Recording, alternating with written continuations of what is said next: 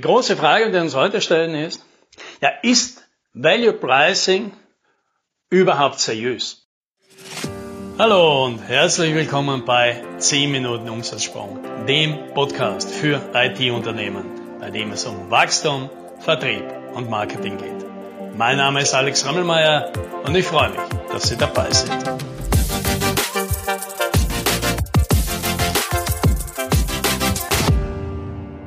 Da stand ich letztens wieder in einem Meeting und wir haben für ein neues Produkt eine neue Pricing-Strategie entworfen. Ja? Und wir hatten uns ja schon länger mit dem Produkt beschäftigt, mit der Zielgruppe, was das Produkt macht, welchen Wert es erzielt. Und jetzt ging es halt darum, dass wir zum Schluss nochmal diese Preise, die wir in Zukunft anstreben wollen im Value Pricing, einfach noch einmal festhalten und quasi über die Modelle und über die über die Zielgruppen eine Pricing-Matrix aufstellen. Und jetzt saß bei diesem Meeting dann eine weitere Person dabei, weil man meinte, das ist vielleicht wichtig, dass diese Person das auch mitkriegt, kam aus dem technischen Bereich des Unternehmens und die schaute einfach zu und wie ich dann irgendwie nachher festgestellt habe, war diese Person entsetzt. Entsetzt über das, was wir hier tun und irgendwann, glaube ich, konnte sie sich einfach nicht mehr zurückhalten und ist herausgeplatzt und gemeint, sie erfinden diese Preise ja gerade. Ja, und ich war kurz überrascht, weil ich mir denke, ja natürlich, ja, das mache ich halt hier, ja, das ist ja mein Job. Und also werden ja alle Preise erfunden, egal in, in welcher Art und Weise man zu einem Preis kommt. Aber was diese Person damit meinte, ja, was wir dann herausgefunden haben, ist, dass für sie diese Art und Weise, wie ich diese Zahlen einfach hingeschrieben habe, ich die irgendwie aus dem Hut ziehe, mir irgendwie diese Zahlen einfach jetzt erfinde und einfach so hinschreibe. Und bis zum gewissen Grad stimmt das ja sogar. Ja? Es stimmt natürlich nicht, dass ich in eine x-beliebige Zahl dorthin geschrieben hätte, weil natürlich waren diese Zahlen angelehnt an das, was wir erwarten, dass wir mit diesem Leistungspaket für eine bestimmte Zielgruppe für einen Wert schaffen, ja, womit diese Zielgruppe diesen Wert wahrscheinlich vergleicht, so dass sie sagt, das ist immer noch ein gutes Geschäft. Ja, und das ist natürlich bis zu einem gewissen Grad eine Einschätzungssache, aber das Ganze hat schon natürlich ein Fundament. Aber wer das natürlich vielleicht die Vorgeschichte da nicht gesehen hat, für den schaut das natürlich alles schon sehr ungewöhnlich aus. Vor allem für jemanden, dessen bisher einzige Art und Weise, wie man einen Preis bestimmt, die Cost-Plus-Methode ist. Also das heißt, man zählt man die Kosten zusammen, die man hat, und dann schätzt man den Aufwand, den man hat, und multipliziert den mit dem geschätzten Stundensatz, und dann schmeißt man noch einen Profit drauf, und dann schmeißt man noch einen Sicherheitspuffer drauf. Und das ist der Preis. Und das ist für die allermeisten Menschen nicht nur die einzige, sondern auch die einzig legitime, professionelle, seriöse, ethisch korrekte Art und Weise, einen Preis festzulegen. Ja, und das darf man auch gar nicht übel nehmen, weil die meisten sind so aufgewachsen, die haben nie was anderes kennengelernt und ja, allen ist ja natürlich von klein auf eingetrichtert worden. So berechnet man Preise, ja, weil Geld kriegt man für Arbeit. Ja, ich weiß nicht, wie es dir ging, aber bei mir war immer die einzige Möglichkeit, um Geld zu verdienen, das haben mir meine Eltern schon immer gesagt und jeder in der Familie, da muss man hart arbeiten dafür. Ja, hart und viel, ja. Je mehr man arbeitet, desto besser. Und ich glaube, diese Art und Weise, diese Denkweise ist so tief drin, dass es schwierig ist, von dort wegzukommen. Ja, das Value Pricing, das ist für viele so eine völlig unintuitive Art. Und sogar die, die sich damit beschäftigen und die, die das Ganze verstehen und die, die das Ganze anwenden wollen, selbst die tun sich immer wieder schwer damit, von dieser Aufwandsdenke wegzukommen. Und ganz besonders schwierig ist es natürlich, wenn man jetzt den Eindruck hat, was bis zu einem gewissen Grad auch stimmt, die Person, die diesen Preis jetzt hier unter Anführungszeichen erfindet, die versteht ja nicht einmal, was in diesem Leistungspaket drin ist. Ja? Und auch das hat die Person irgendwann einmal zum Ausdruck gebracht. Sie ist nicht davon überzeugt, dass ich wirklich verstehe, was ich hier bepreise. Also, Und das habe ich dann auch bestätigt und gesagt, das ist tatsächlich so. Und das muss ich auch nicht wissen, weil es interessiert mich eigentlich nicht, was Sie alles tun. Aus dem einfachen Grund, weil es den Kunden auch nicht interessiert. Der kauft ja nicht Arbeit, der kauft ein Ergebnis, eine Leistung. Zumindest ist das unser Ziel, dass der Kunde das kauft. Ja, sonst bleiben wir halt in Zeit gegen Geld Geschäftsmodellen gefangen. Und wenn ich das verkaufe, dann muss es dem Kunden egal sein und dann muss es auch mir egal sein wie viel Arbeit da wirklich drinsteckt.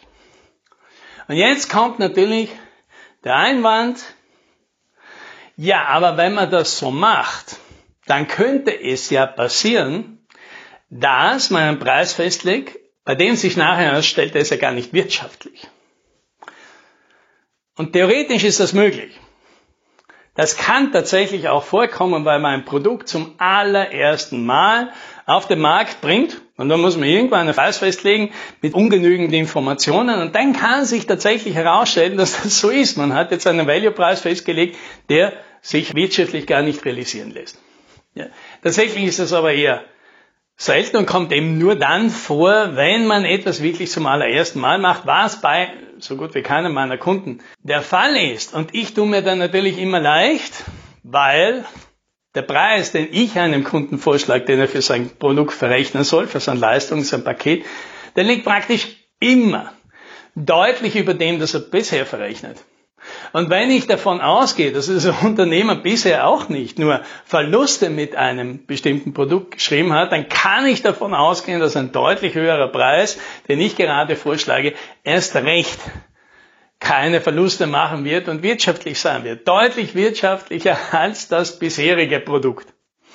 Aber das ist natürlich schwierig und irgendwann ist es uns dann schon gelungen, ja, wir haben dann mal einen kurzen Break gemacht, um diese Person mit der ganzen Geschichte über das Value Pricing einzufangen ja, und das erklären. Ja, und hat sie das zumindest inhaltlich verstanden. Ob sie damit wirklich einverstanden war, da bin ich mir heute immer noch nicht sicher. Und ich glaube, sie hat sich auch an dem gestört, an dem sich manche im ersten Moment tatsächlich auch stören, weil das heißt, Value Pricing bedeutet natürlich, der Preis ist für jeden Kunden anders. Denn tatsächlich kriegt im Value Pricing nicht das Produkt ein Preisschild, sondern der Kunde. Weil, naja, ein Kunden, für den unsere Leistung einen großen Wert hat, der zahlt eben mehr dafür als ein Kunde, der weniger von unserer Leistung profitieren kann. Und das ist tatsächlich auch ein Konzept, das ist etwas seltsam. Es ist zumindest etwas ungewöhnlich im ersten Moment und es widerspricht vielleicht so ein bisschen diesem Gleichheits- und Gerechtigkeitsbewusstsein, das wir irgendwo auch antrainiert haben. Obwohl es ja tatsächlich überhaupt nicht mehr stimmt. Weil wenn ich heute im Flugzeug sitze, dann kann ich davon ausgehen, dass die gleiche Person, die jetzt 30 Zentimeter von mir entfernt, im genau gleichen Flugzeug zur genau gleichen Zeit, mit genau dem gleichen Flieger, vom genau gleichen Ort zum gleichen Flughafen sitzt und genau gleichzeitig eingestiegen ist und gleichzeitig aussteigt, wahrscheinlich einen anderen Preis bezahlt hat als ich. Und dass die Person, die im Hotelzimmer neben mir einquartiert ist, obwohl sie im gleichen Hotel zur gleichen Zeit, im gleichen Abend, im gleichen Stock ist, höchstwahrscheinlich einen anderen Preis bezahlt hat. Weil sie zu einer anderen Zeit bestellt hat oder auf einem anderen Portal oder weil sie mehrere Sachen bestellt hat oder weil sie in einer anderen Klasse ist oder irgendwie speziellen Vertrag hat oder was weiß ich nicht. Es gibt zig Gründe, warum. Und dann ist es eben so. Und dass jemand, der ein Produkt kauft heute, ja, wenn ein Mobiltelefon, ja, wenn wir beide exakt das gleiche Mobiltelefon haben, dann ist es unwahrscheinlich, dass wir beide gleich viel dafür bezahlt haben. Jetzt kann man natürlich argumentieren, dass in diesen Fällen niemand äh, auf, auf Differenzen geschaut hat, ja, ob ich mehr davon habe als jemand anderer. Ja, und das stimmt natürlich, aber das liegt meistens daran, weil das einfach gerade bei Massenprodukten, und die haben wir natürlich gerne im Kopf, wenn wir darüber nachdenken, einfach viel zu kompliziert ist, auf jeden einzelnen Kunden einzugehen. Aber hier wir im B2B, hochpreisig Investitionsgeschäft, wie wir nicht viele Kunden haben. Wir können das machen. Und nicht nur können, wir sollten das machen, wenn, ja, wenn man natürlich unsere Geschäftspotenziale bestmöglich nutzen können. Weil dann heißt es ja einfach nur, wenn wir allen den gleichen Preis machen, dann müssen wir uns immer entscheiden, ob wir den Preis so ansetzen, dass viele die es gerne genommen hätten, aber für die es gerade ein bisschen zu viel ist, ob wir die alle nicht kriegen. Und alle die, die gerne bereit gewesen wären, deutlich mehr zu bezahlen, das eben nicht tun, obwohl die genauso zufrieden gewesen wären, weil sie mehr bezahlt hätten. Ja, das, das sind eben die Vorteile von Value Pricing. Der Nachteil, der Nachteil ist, wir müssen unser Denken ändern. Ja? Weil unser ganzes Leben lang sind wir eben auf die andere Weise trainiert worden. Ja? Arbeiten, Zeit und das Diamond Material Welt. Da sind wir aufgewachsen. Und von der müssen wir uns vielleicht lösen. Ja, müssen tun wir natürlich nicht. Aber können wir. Auf jeden Fall ist dort das Leben ein profitableres. Und das, das wünsche ich dir. Happy Sailing.